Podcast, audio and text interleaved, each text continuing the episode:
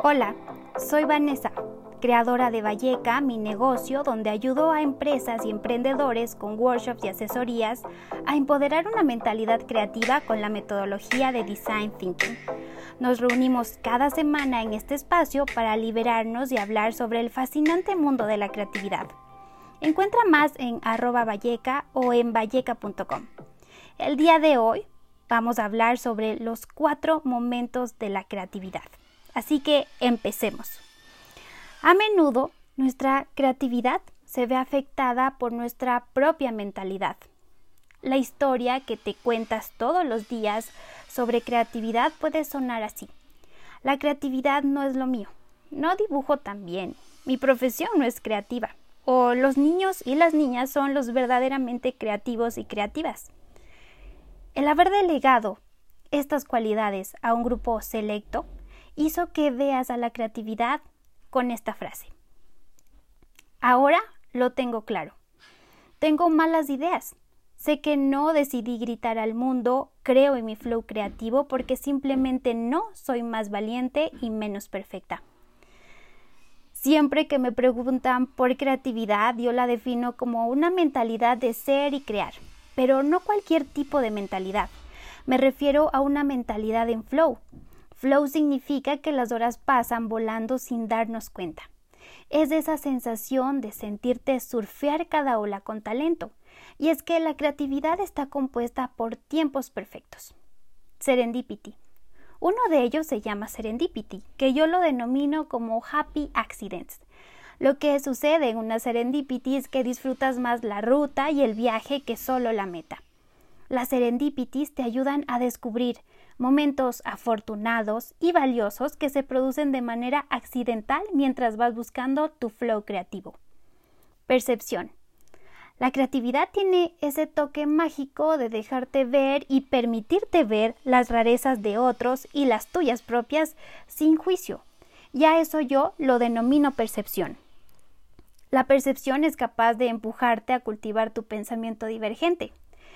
Cuando te permites percibir sin juicio, verás tu espectro de ideas y abrirás tu campo mental a infinitas posibilidades. Catarsis. Me encanta saber que si hay algo en lo que podemos conectar de la forma más vulnerable y auténtica es cuando hablamos de nuestros miedos. Cuando nos atrevemos a tener conversaciones incómodas y empezamos a drenar, empatizar y elegimos a la colaboración por encima de la competencia. Ahí existe creatividad y a este momento yo lo denomino catarsis. Catarsis es cuando tus ganas son más grandes que tus miedos y demuestras tu valentía creativa para sentirte libre a nivel emocional, corporal y espiritual. Y finalmente, metamorfosis. Cuando rompes tu caja de cristal de miedos y transformas a la perfección en valentía, encuentras tribu y un impulso para mantenerte creativo. A esto yo lo llamo metamorfosis. La creatividad siempre te transforma. Si no has sentido esa transformación es que es porque todavía no te has permitido disfrutar tu propio proceso creativo. Ese que es hoy, este día, en esta hora, en este minuto, justo en este segundo en el que te dejas quitar el aliento y te dejas sorprender con cambios significativos. A veces saber leer entre líneas y darle la vuelta a la vida es mucho más revelador de lo que te imaginas. Y eso es ser creativo. Este es el momento de abrazar tu verdadero flow creativo. Así que vamos a leer la frase inicial, pero al revés. Soy más valiente y menos perfecta. Decidí gritar al mundo, creo en mi flow creativo porque simplemente no tengo malas ideas. Sé que no. Ahora lo tengo claro. Muchas gracias por estar en este espacio, en este podcast creativo. Saben que nos vemos siempre cada semana. Para mí es un honor compartir con ustedes todo lo que vamos aprendiendo sobre creatividad y este en particular es un episodio bastante corto y bastante significativo por lo que va a comenzar con este capítulo. Este capítulo es el inicio y la propuesta de algo nuevo, de llegar a un sueño, de expresar la creatividad y manifestar esa pequeña semilla en cada persona sobre lo que significa tener una verdadera mentalidad creativa. Creo, que eso lo hace mucho más em, interesante. El objetivo, mi objetivo, siempre ha sido empoderar una mentalidad creativa y creo que este es el momento para hacerlo. La gente necesita creatividad en su vida y además de eso, siento que muy pocas personas lo saben. Elegir a la creatividad como un modo de vida es una decisión de todos los días. Y escuchar este podcast también ayuda a tomar esas pequeñas decisiones valientes. Siempre les digo que es mejor recordar tomar una decisión creativamente valiente a la vez.